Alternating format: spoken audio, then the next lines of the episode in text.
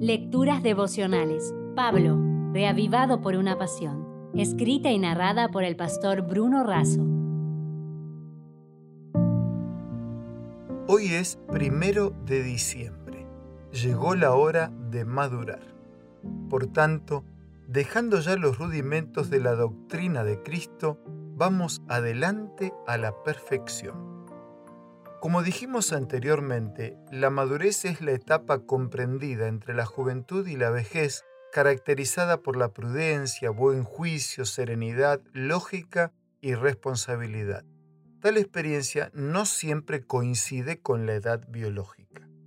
Hablando de la madurez en la vida cristiana, Pablo dice que debemos dejar ya los rudimentos de la doctrina de Cristo e ir adelante, hacia la perfección.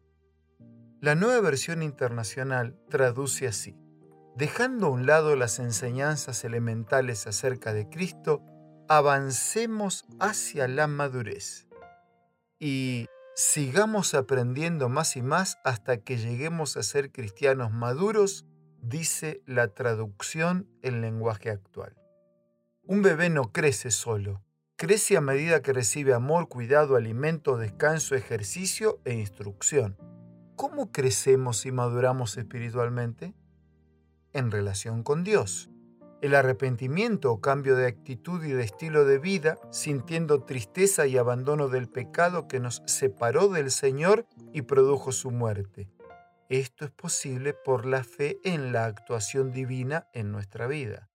En relación con la Iglesia, el arrepentimiento y la fe conducen al bautismo y al servicio, el bautismo como aceptación del plan de Dios y la puerta de entrada a la iglesia, y la imposición de manos como un símbolo de vidas dedicadas a Dios y al ministerio.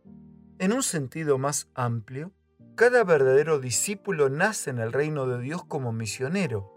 El que bebe del agua viva llega a ser una fuente de vida, el que recibe llega a ser un dador. La gracia de Cristo en el alma es como un manantial en el desierto cuyas aguas surgen para refrescar a todos y da a quienes están por parecer avidez de beber el agua de la vida, asevera eso Elena de Huay.